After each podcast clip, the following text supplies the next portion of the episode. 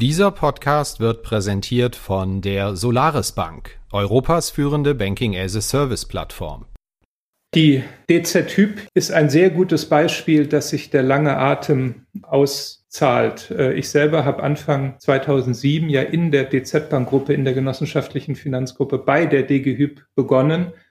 Und ich sage nichts Falsches, äh, dass sie damals so in der Krise war, dass viele sich wahrscheinlich in der genossenschaftlichen Organisation gewünscht hätten, die DG Hyp wahlweise in der Binnenalster oder in der Außenalster zu versenken.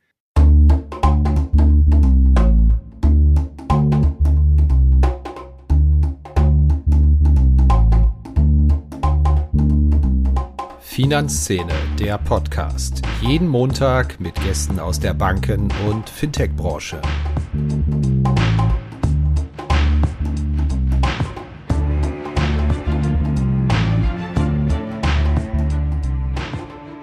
Herzlich willkommen zu einer neuen Episode von Finanzszene, der Podcast.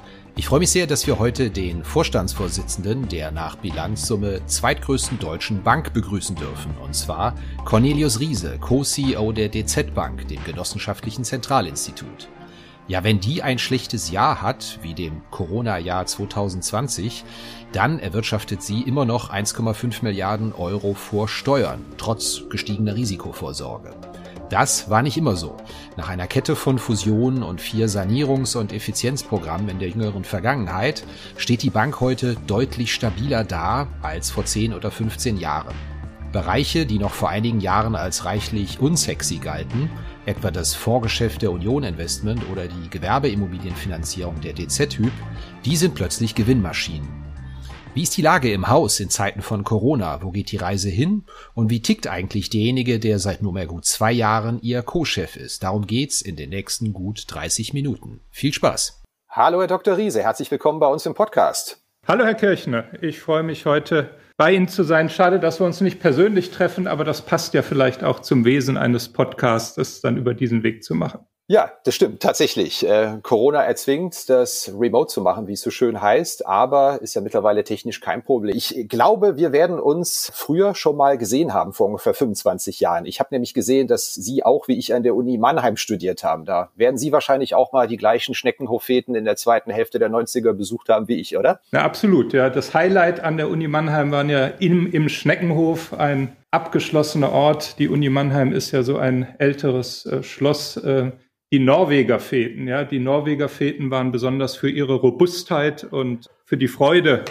äh, die sie vermittelt haben und die Länge, die sie in Anspruch genommen haben, bekannt. Ich denke, da werden Sie sich auch noch dran erinnern. Äh, ich erinnere mich in der Regel bis 23 Uhr, ja. Jetzt sind Sie Vorstandsvorsitzender der DZ Bank. Ich mache den Podcast hier mit Ihnen. Ist schon interessant, wie die, wie die Lebenswege sich teilen, ja.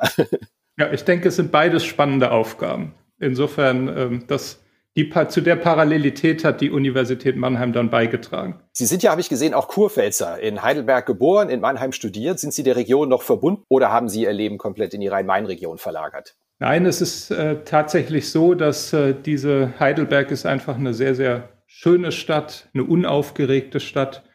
Äh, ist auch eine Stadt, in der das Bankwesen keine so wahnsinnig große Rolle spielt. Und insofern sind meine Frau und ich, wir haben drei Kinder, zusammen sind, äh, haben als Lebensmittelpunkt äh, weiterhin äh, Heidelberg. Und natürlich gibt es auch eine Bleibe in Frankfurt. Und im Laufe des Lebens und im Laufe des Berufslebens gab es dann natürlich viele, ja auch viel Umherkommen und viel Pendeln und Wochenendpendeln, aber so ein, ja, ein, ein Nestbau, äh, auf Neudeutsch würde man wahrscheinlich auch sagen, ein Cocooning in Heidelberg, das ist unser Lebensmodell. Was hat Sie denn persönlich wir haben jetzt ein gutes Jahr Corona äh, am meisten genervt oder was war die, die größte positive Überraschung dieser großen Herausforderung Corona aus Sicht eines Vorstandsvorsitzenden? Ja, es ist schwierig, da die, äh, die Rollen zu trennen. Äh, die Rolle eines Vorstandsvorsitzenden, eines Familienvaters, eines Ehemanns, eines Bürgers dieses Landes. Ähm, mit Sicherheit am positivsten und ich will nicht fast sagen, gerührt hat mich der, der Einsatz, die, die Motivation, die Solidarität, die Hilfsbereitschaft, die ganz viele Menschen in ganz verschiedenen Organisationen auch äh, natürlich in ihrem Privatleben, aber auch beruflich in Krankenhäusern, in Pflegeheimen, aber auch in Banken, sind ja auch kritische Infrastrukturen, an den Tag gelegt haben.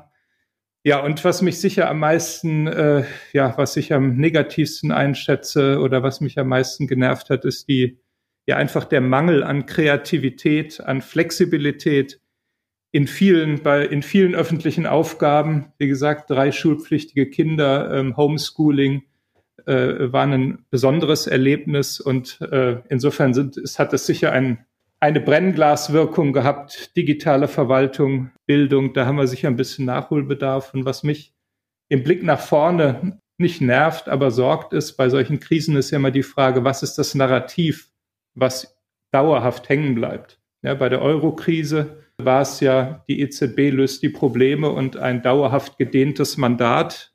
Bei der Flüchtlingskrise war es nach meiner Wahrnehmung positiv, dass diese Integrationsleistung die Bürgergesellschaft im Wesentlichen vollbracht hat. Und die große Frage ist, was bleibt nach Corona? Ich hoffe, ein Modernisierungsprogramm äh, für die öffentliche Verwaltung und ich hoffe aber auch immer noch ein Bekenntnis zur sozialen Marktwirtschaft, wo das Wort Marktwirtschaft ja auch drin ist. Und da hat man manchmal Zweifel, ob das wirklich, äh, ja, ob das äh, so kommen wird. Wir reden viel hier bei Finanzszene auch im Podcast über die Veränderung an der Kundenfront in den Filialen. Aber wie ist denn das in einem Zentralinstitut? Was hat sich denn da verändert so über das vergangene Jahr unter Corona? Es hat sich sicher etwas verändert, was sich an vielen, ja, an vielen Stellen erstmal verändert hat. Man läuft hier über die Flure und belebte Büros sehen anders aus. Also wir haben tatsächlich im Moment auch äh, nur 10 bis 15 Prozent unserer Kolleginnen und Kollegen in der Bank. Auch da merkt man, dass man sicher in einer privilegierten äh, Branche arbeitet, in der dieses mobile Arbeiten im Gegensatz zu vielen anderen Arbeitsplätzen äh, ja tatsächlich ähm, äh, in größerem Umfang ähm, möglich ist. Ähm, äh, uns war es auch die ganze Zeit über wichtig, ja, wenn ich auf die betriebliche Situation eingehe, dass wir dieses Thema auch in der Organisation eigentlich als Standardtagesordnungspunkt in jeder Vorstandssitzung hatten. Das begann ja schon vor einem Jahr, als in Hongkong wir die Kolleginnen und Kollegen unserer Filiale mit Atemschutzmasken unterstützen mussten. Das ging weiter über die möglichst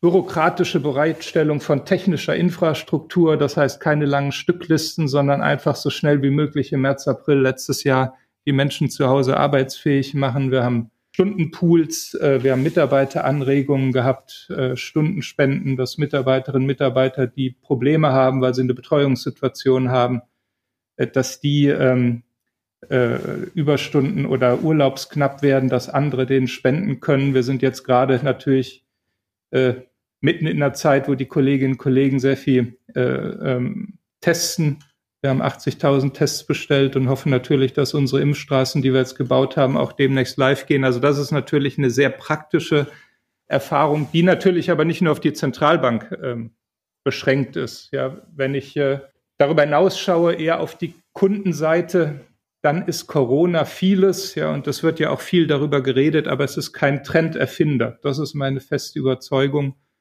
Corona hat viele Trends, die vorher schon da waren, beschleunigt sei es das mobile Arbeiten, sei es das Thema Digitalisierung, mobiles Zahlen, sei es Nachhaltigkeit. Es gibt kein Kundengespräch, was wir führen. Wir haben ja direkte Kunden als Zentralbank, Firmenkunden, institutionelle Kunden, dass sich nicht um Nachhaltigkeit dreht.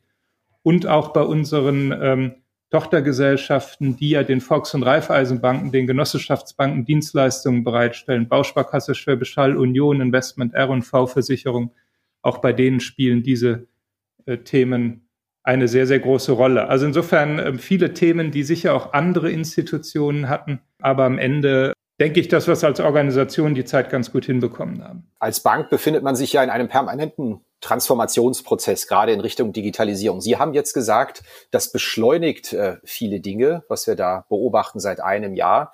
Man könnte aber auch glauben, na ja, äh, die meisten Mitarbeiter und Abteilungen haben ja schon größte Mühe, generell, das ist ja nicht nur im Bankwesen so, überhaupt den Kopf über Wasser zu halten und operativ die Dinge am Laufen zu haben. Hat man da überhaupt noch Sinn für Transformation, für das Ganze drum und dran, wenn die Themen doch eigentlich sind, ich sag mal in Anführungszeichen, irgendwie durchzukommen, auch mit den familiären Themen, die viele Leute zu Hause haben? Es ist mit Sicherheit so, dass einfach das, von dem man normalerweise ausgeht, dass es quasi von alleine existiert, in Anführungszeichen, nämlich die betriebliche Stabilität, ja, die, äh, die Sicherheit aller Mitarbeiterinnen und Mitarbeiter, was ja auch ein ganz entscheidender ähm, Motivationsfaktor ist, äh, dass die herzustellen in den letzten 12, 13, 14 Monaten eine, eine Herausforderung war. Aber das kann, man, kann einem natürlich nicht frei machen, gerade weil die Kundenanforderungen sich ja auch weiterentwickelt haben, natürlich an der Transformation zu arbeiten.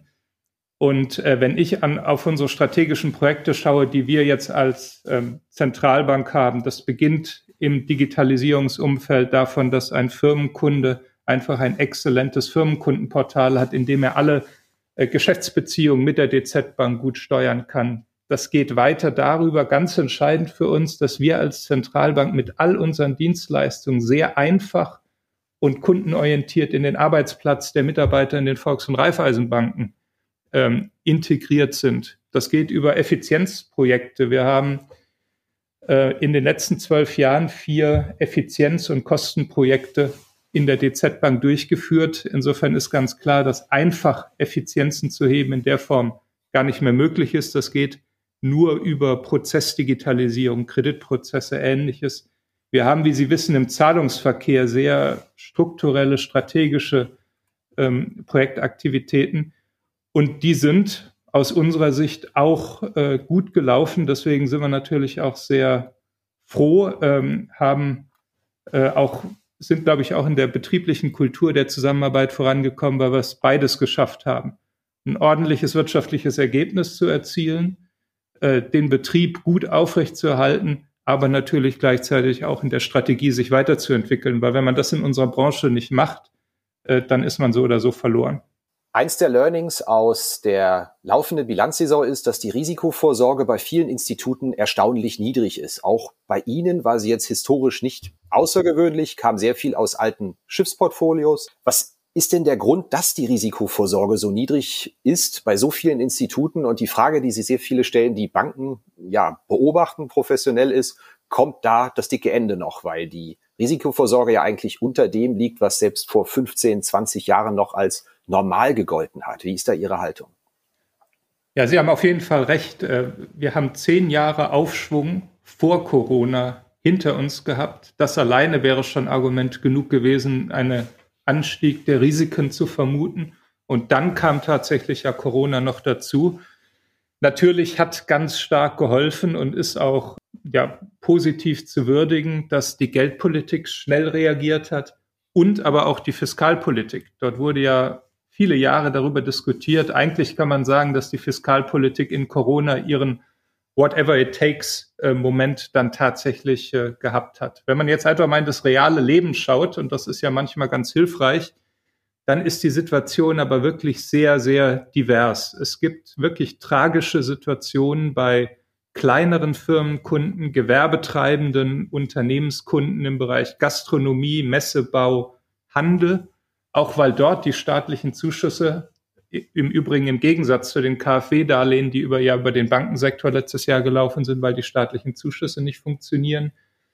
In der Industrie äh, gibt es sehr positive Entwicklungen jetzt, äh, gerade bei der exportorientierten Industrie mit hoher China-Abhängigkeit, aber das war vorher eigentlich auch nicht wirklich anders.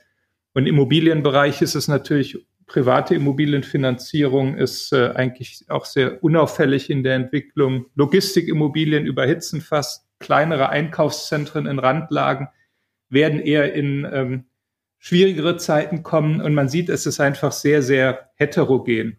Und das Fazit für mich ist, wir sollten uns nicht der Vertrauensillusion hingeben, äh, dass äh, das alles folgenlos bleibt. Die Luft geht äh, eher auf der mittleren bis langeren, äh, längeren Strecke häufig aus. Auf der anderen Seite ähm, erwarte ich für die Banken generell in Deutschland, aber auch gerade für unser Haus jetzt auch keine dramatischeren, wirklich äh, fundamentaleren äh, Risikoentwicklungen.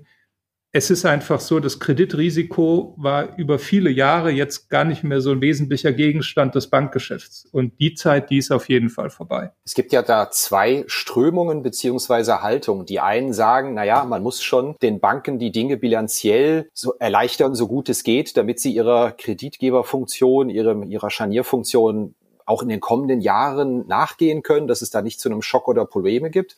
Es gibt andere, auch Forscher, ist letztens eine SAFE-Studie erschienen, die ich ganz interessant fand, die sagen, nee, nee, also mit den Sonderregelungen, da muss Schluss sein, weil Banken sind nur dann vertrauenswürdige Institutionen, wenn man weiß, da droht eigentlich nichts, die Kapitalausstattung ist solide, weil nichts vor sich hergeschoben wird. Auf welcher Seite sind Sie in der Debatte?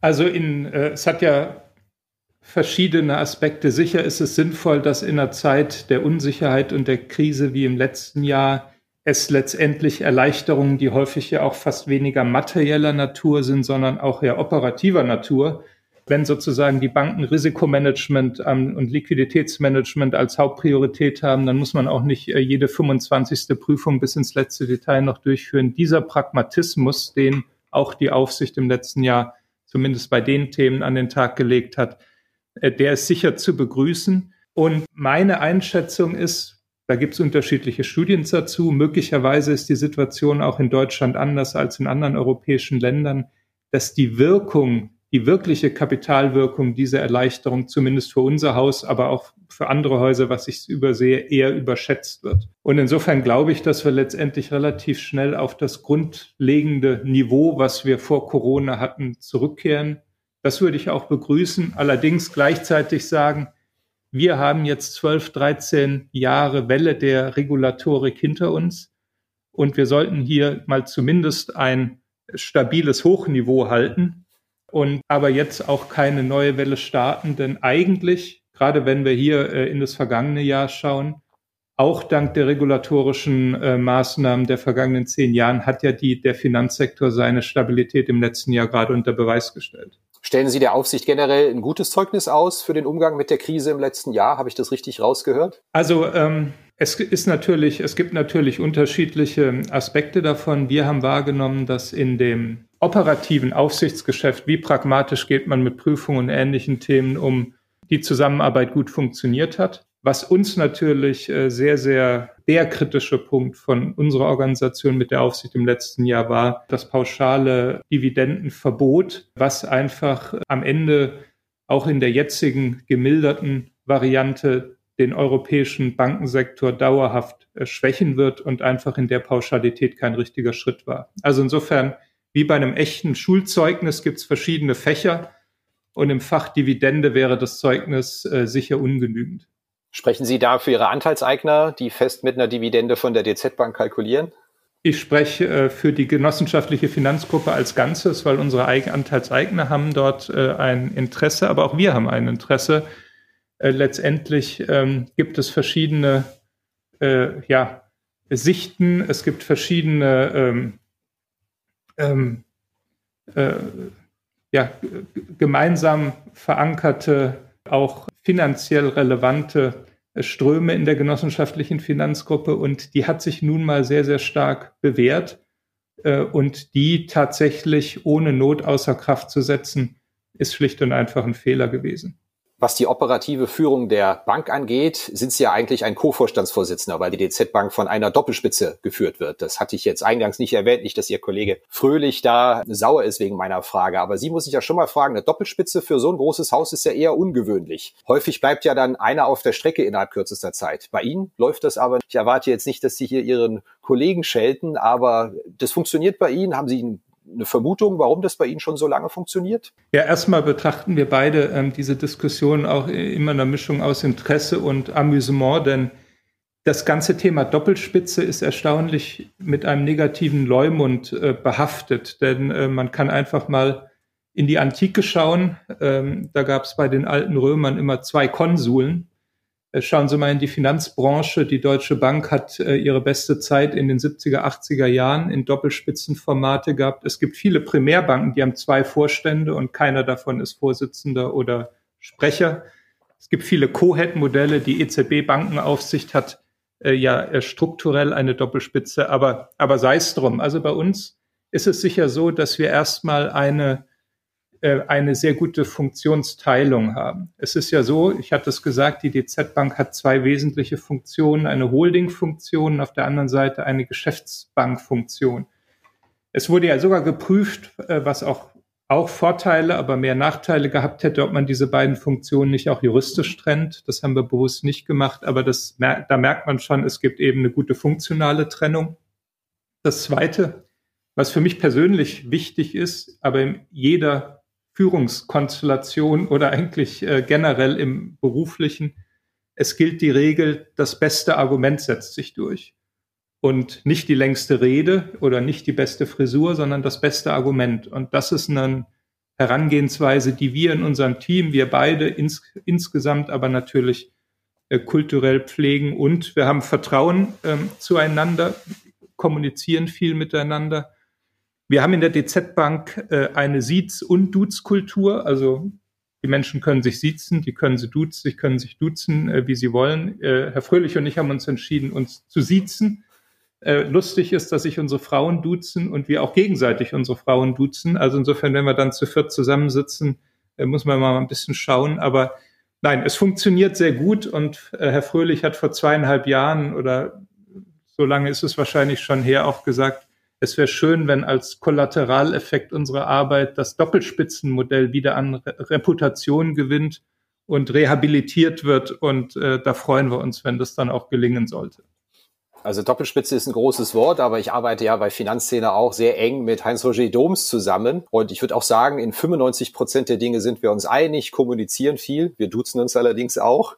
Aber die fünf Prozent, die können einen doch jede Woche eigentlich wahnsinnig machen. Ist das bei Ihnen auch so? Ähm, ja, aber ich hoffe, äh, dass es äh, in jeder Woche äh, fünf Prozent an Themen gibt, über die man vielleicht auch unterschiedlicher Meinung ist, über die man eine produktive Diskussion führt und nachdem man die Diskussion geführt hat, auch wenn sie vielleicht ein bisschen mühsam ist, am Ende für die Organisation zum besseren Ergebnis kommt.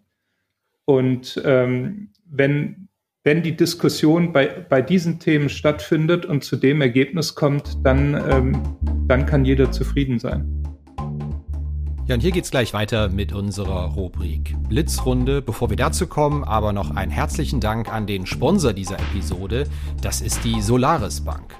Ja, was, wenn Sie einen Kredit bei Ihrem Supermarkt bekommen könnten? Oder Ihr nächstes Bankkonto bei Ihrem Lieblingsfußballverein eröffnen? Keine Zukunftsmusik, sagt die Solaris Bank, sondern bereits heute Realität. Unter dem Titel Wenn Brands zu Banken werden analysierte die Solaris Bank gemeinsam mit dem Handelsblatt Research Institut die Entwicklung und das Potenzial von Embedded Finance. Lesen Sie mehr unter www.solarisbank.de. Link zur Studie auch in den Notes zu diesem Podcast. Vielen herzlichen Dank an die Solaris Bank. Wir sind schon etwas über der Halbzeit. Klassischerweise kommt bei uns das Format Blitzrunde. Zehn spontane Fragen, zehn spontane Antworten. Sie sind bereit? Absolut.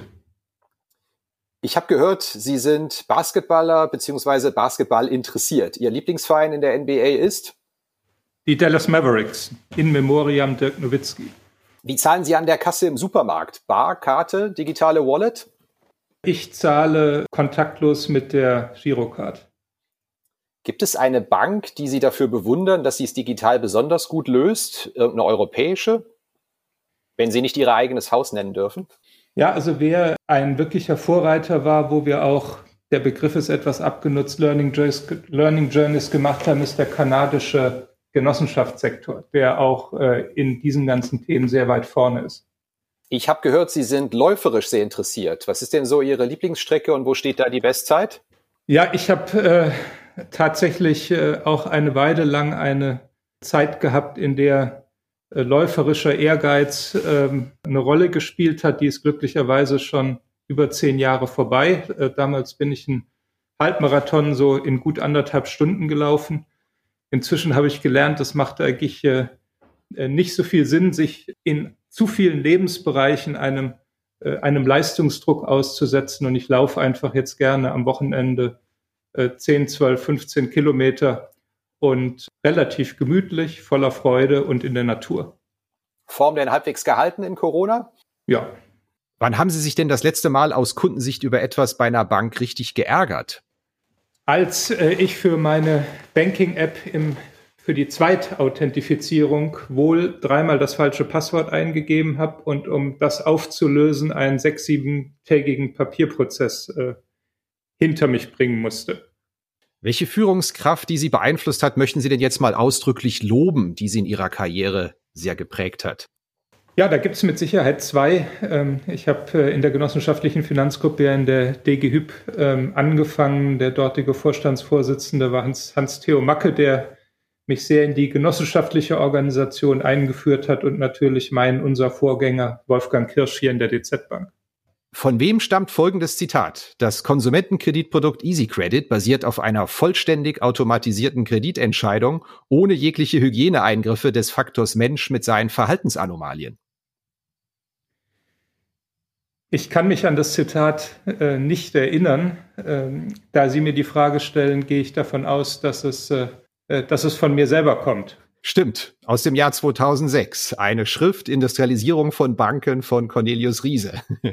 Sieht so die Zukunft des Bankings aus? Vollständig automatisierte Entscheidungen ohne den Hygienefaktor Mensch oder war das nur etwas krude formuliert? Es war auf jeden Fall sehr kompliziert formuliert, wie es einer, einer Dissertation ja auch manchmal angemessen ist.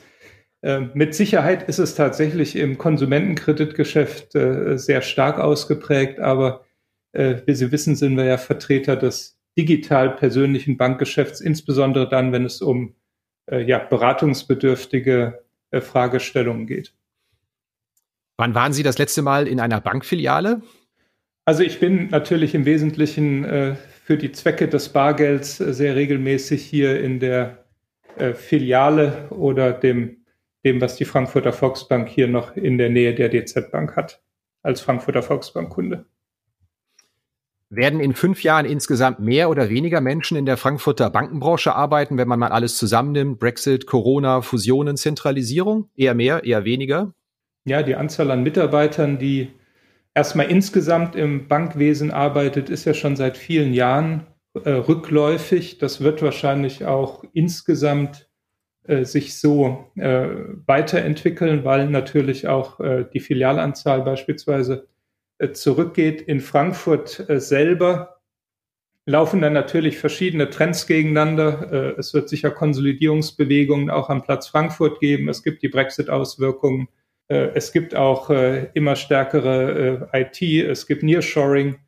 Wahrscheinlich wird sie auch eher leicht nach unten gehen, aber nicht so stark wie die Anzahl an Mitarbeitern in, ähm, im Bankwesen insgesamt. Gut, prima. Blitzrunde ist damit beendet. Ich muss ein Thema mal kurz anschneiden, das durchaus damit zusammenhängt. Es ist trotz Corona eigentlich zu keiner wesentlichen Beschleunigung bei den Fusionen im Bankwesen in Deutschland gekommen, was die Zahl angeht. Eigentlich eher überraschend. Wird das künftig noch eher zunehmen oder bleiben wir bei der Pace der Fusionen? Vielleicht auch in, in Ihrem Feld der Genossenschaftsbanken? Erstmal, wenn ich unsere eigene Organisation anschaue, dann werden wir, wenn wir die Fusion der DVB auf uns, auf uns mitzählen, nächstes Jahr dann drei Fusionen innerhalb von fünf Jahren gemacht haben. Also insofern, äh, die DZ Bank leistet ihren Konsolidierungsbeitrag. Äh, die Genossenschaftsbanken, ähm, und äh, darauf haben Sie ja auch, ähm, das haben Sie auch angedeutet, die, hier gibt es ja auch Fusionen. Es gibt 800 Genossenschaftsbanken in Deutschland da ist der Zentralbanker, der DZ-Banker nicht so gern gesehener Prognostiker äh, bei diesem Thema, weil am Ende jede Volksbankfusion eine individuelle unternehmerische Entscheidung der, der Mitglieder und der Aufsichtsräte und Vorstände vor Ort ist. Wichtig ist auch, es gibt 800. Wenn man ins Jahr 1960 zurückgeht, dann waren es fast 10.000. Also Konsolidierung ist kein neuzeitlicher Trend, sondern hat eine Historie und in den letzten Jahren waren es ja 30, 40, 50 Fusionen äh, pro Jahr und es ist davon auszugehen, dass es in dieser Dimension wahrscheinlich auch weitergehen wird. Ich würde von Ihnen gerne eine kurze Einschätzung zu den Segmenten Ihres Hauses hören. Es gibt ja da zwei Bereiche, wo man sagen muss, die laufen unstrittig, kann man auch journalistisch mal sagen, herausragend gut. Das ist beispielsweise das Geschäft der Union Investment seit Jahren, der genossenschaftlichen Vorgesellschaft und der DG-Hyp. Können Sie uns vielleicht ganz kurz sagen, was die Union im Asset Management besser macht als andere, weil es ist schon erstaunlich, äh, würde mich mal Ihre Perspektive interessieren. Wir schreiben immer wieder drüber, dass es bei Fonds, Wertpapieren doch eine, eine gewisse Vertriebskrise in Deutschland gibt, aber die Genobanken und die Sparkassen, die kriegen das irgendwie ganz gut hin. Und ich glaube, mehr als jeder zweite Fonds-Euro wird seit Jahren traditionell über Sparkassen und Genobanken eingesammelt. Warum ist das so? Ja, die Union Investment äh, entwickelt sich wirklich äh, sehr, sehr gut und der Hauptfaktor dabei ist natürlich die sehr, sehr gute Zusammenarbeit mit den Genossenschaftsbanken, mit den Volks- und Raiffeisenbanken und das verknüpft sich natürlich auch mit einer besonderen Kultur, die die Union Investment hat. Sie ist eine sehr ja, einzigartige Verbindung aus einer sehr leistungsorientierten Kultur, hat aber auf der anderen Seite einen sehr familiären, mittelständischen Charakter. Das ist wirklich ganz selten in der Form vorhanden und ist sicher ein großer Erfolgsfaktor. Dazu hat die Union schlicht und einfach viele strategische Entscheidungen sehr richtig und sehr frühzeitig getroffen. Beispielsweise auf das Thema Fondssparpläne zu setzen. Beispielsweise ist sie schon seit Jahren, Jahrzehnten der führende Fondsmanager im Thema Nachhaltigkeit, auch weil ja die Kirchen- und Ethikbanken zur genossenschaftlichen Organisation gehören und hier beigetragen haben, und äh, es gibt auch wenig Unternehmen, die so ein gutes Screening für MA-Aktivitäten haben. Das ist vielleicht nicht so wirksam immer auf der ersten Seite der, der Wirtschaftstageszeitungen, aber sie haben auch sehr gute Akquisitionen, gerade auch im letzten Jahr wieder gemacht. Ja, und dazu kommt natürlich ein Team unter der Führung von Aki Reinke, der das natürlich auch äh, in sehr, sehr guter Weise in die richtige Richtung bewegt hat. Und Sie haben es vielleicht wahrgenommen, dass wir natürlich auch daran arbeiten, immer die nächsten Generationen Fort, äh, Schritte vorzubereiten mit äh, Frau Albers und Herrn Hagmann, die ja dann im nächsten Jahr dort auch in den Vorstand einziehen werden. Kleine Schleife zur DG-Hyp hat ein starkes Ergebnis abgeliefert, ist aber auch in einem brutal umkämpften Feld tätig. Wir hören immer wieder, dass in dem Segment Immobilienfinanzierung, gewerbliche Immobilien, da wollen doch alle mitmischen. Finanzinvestoren, Versicherungen und selbst Banken, Landesbanken entdecken dieses Geschäft als vermeintlich risikoarme Möglichkeit, mit den großen Einlagen Geld zu machen. Ähm, was kann die DG Hyp da besser? Ja, die DZ Hyp, ehemals DG Hyp. Ähm, Entschuldigung, Fehler von mir. Was eine DZ Hyp, ja. Kein, kein Problem. Ich habe ja gesagt, wir haben einige Fusionen gemacht in den letzten Jahren in unserer Organisation. Äh, die ist ein sehr gutes Beispiel, dass sich der lange Atem auszahlt. Äh, ich selber habe Anfang 2007 ja in der DZ-Bank-Gruppe, in der genossenschaftlichen Finanzgruppe bei der DG Hyp begonnen. Und ich sage nichts Falsches, vielleicht ein bisschen sehr pointiert, äh, dass äh, sie damals so in der Krise war, dass viele sich wahrscheinlich in der genossenschaftlichen Organisation gewünscht hätten, die DG Hyp wahlweise in der Binnenalster oder in der Außenalster zu versenken.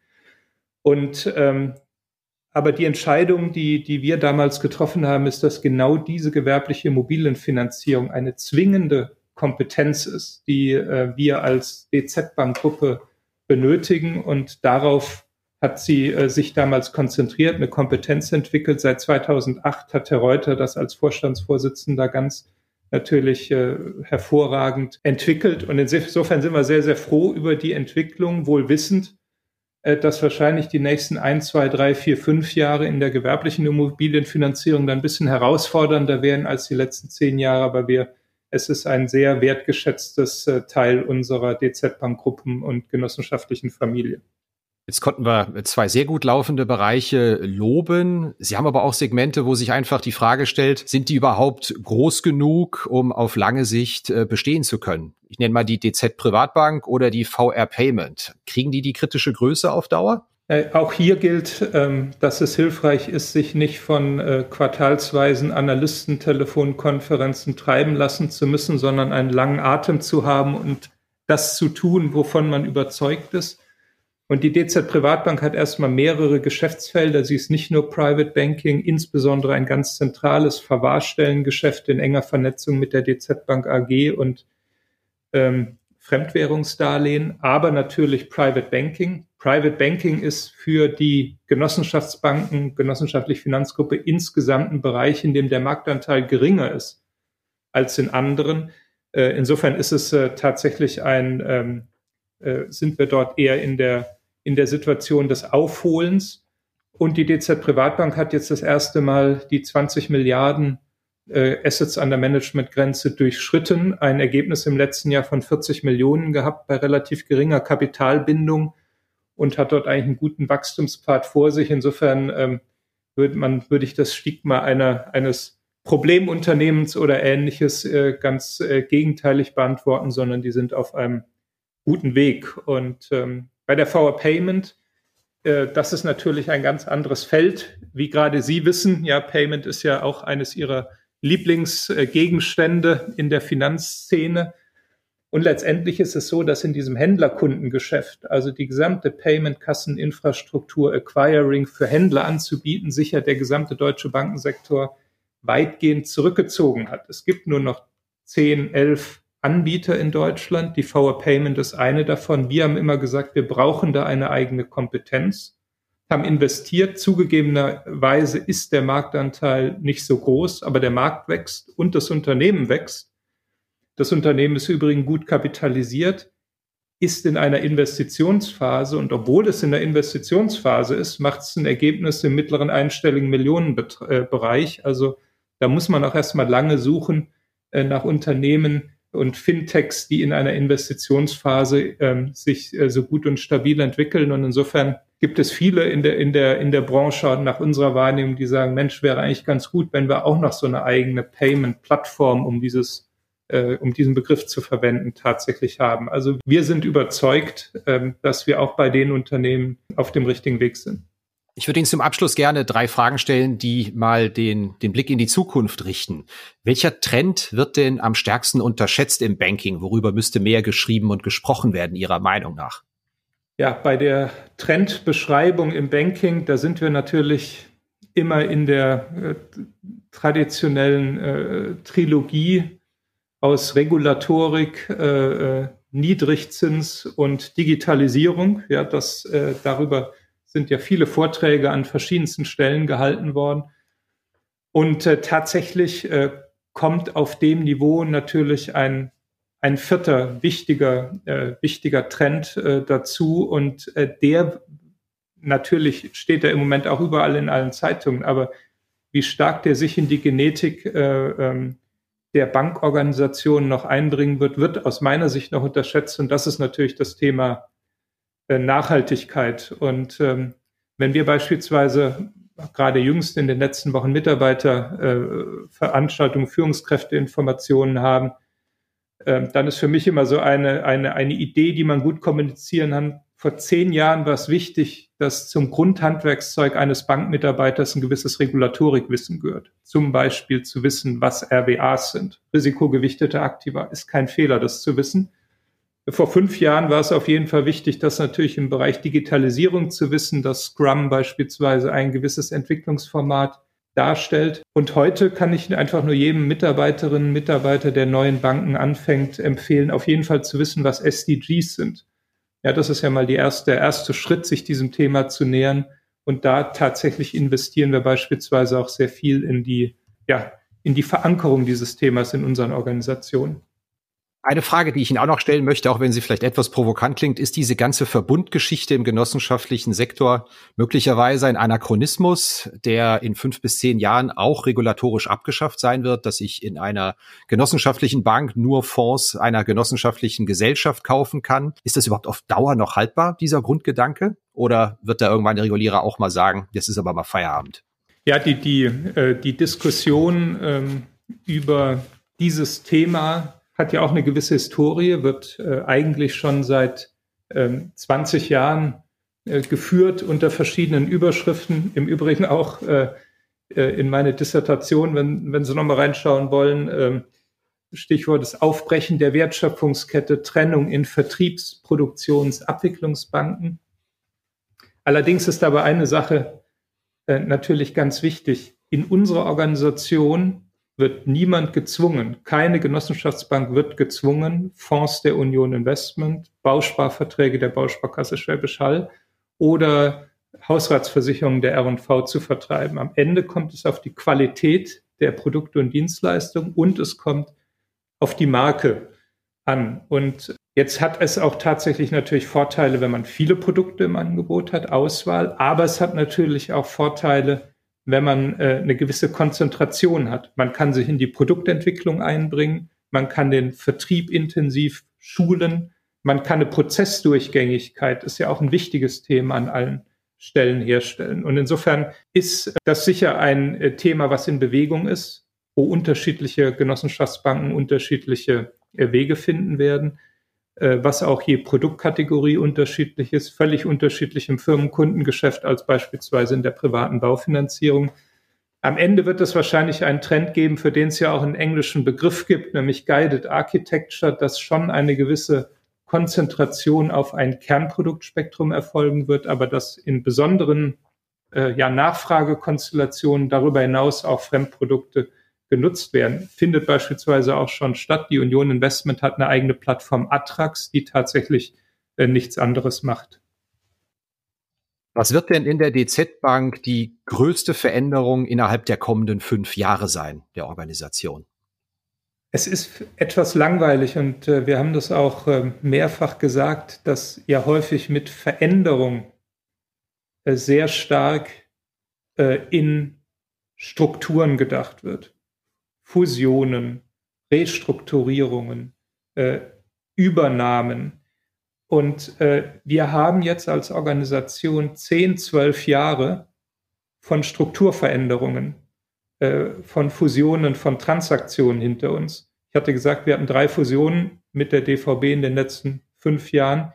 Wenn wir alle Transaktionen nehmen, auch nach der Finanzkrise, dann sind es wahrscheinlich 70, 80 Transaktionen. Insofern sind wir in den klassischen strukturellen Fragen, die man dort häufig äh, hört oder diskutiert, die werden nicht im Vordergrund stehen. Im Vordergrund werden, wird stehen auf allen Seiten die Themen Kundenorientierung, Nachhaltigkeit, Digitalisierung im operativen Geschäft äh, und natürlich auch in den strategischen Fragen äh, voranzutreiben. Das ist etwas langweilig in der Aussage, aber es ist tatsächlich die Realität und eigentlich die glückliche Fügung, dass wir einen großen Teil der Strukturarbeit hinter uns haben. Ja, das war's mit dieser Episode von Finanzszene, der Podcast. Wir sagen auch an dieser Stelle nochmal ein herzliches Dankeschön an den Sponsor dieser Episode. Das ist die Solaris Bank, Europas führende Banking-as-a-Service-Plattform. Wenn Ihnen das Ganze gefallen hat oder auch wenn Ihnen das nicht gefallen hat, freuen wir uns über Feedback unter redaktion.finanz-szene.de. E-Mail auch in den Notes oder schicken Sie uns eine Nachricht über Threema. Kontakt auch in den Notes zu diesem Podcast. Vielen Dank.